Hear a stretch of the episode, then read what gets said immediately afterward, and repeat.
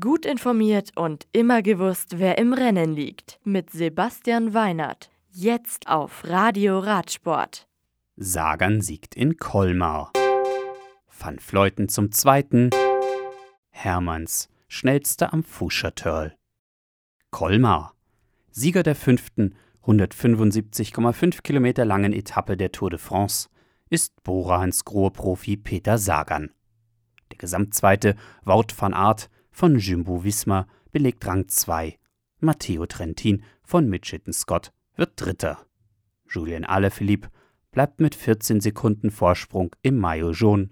Peter Sagan führt das Punktklassement jetzt mit 47 Zählern vor Michael Matthews. Bester Jungprofi ist Wout van Aert und Tim Wellens vergrößert den Vorsprung in der Bergwertung. Morgen liegt das Ziel in La Planche de Belleville auf 1139 Metern.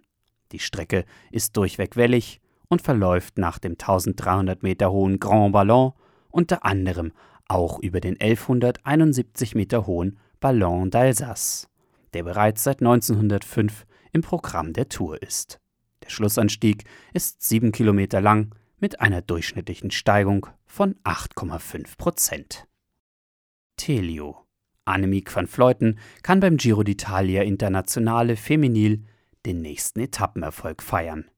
Die Mitchitten-Scott-Fahrerin gewinnt das 12 Kilometer lange Einzelzeitfahren mit fast einer Minute Vorsprung vor Anna van der Breggen von Bölz-Dollmanns und fast zwei Minuten vor Elisa Longo-Borghini von Trecksieger Fredo.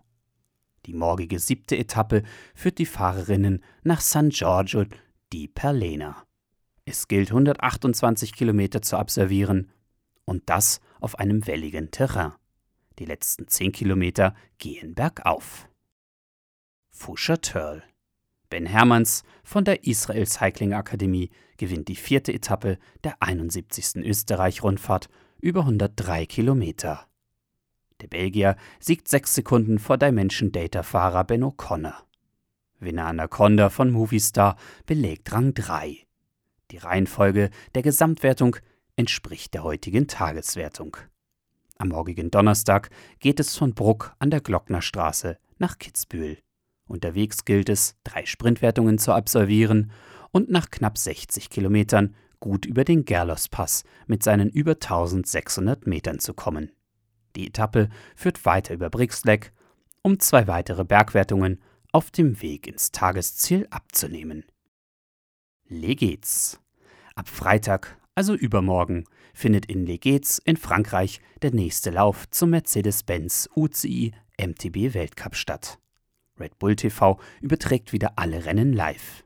Zum Beispiel das Short Track Race der Damen am Freitag ab 17.20 Uhr. Das Radio für Radsportfans. Im Web auf radioradsport.de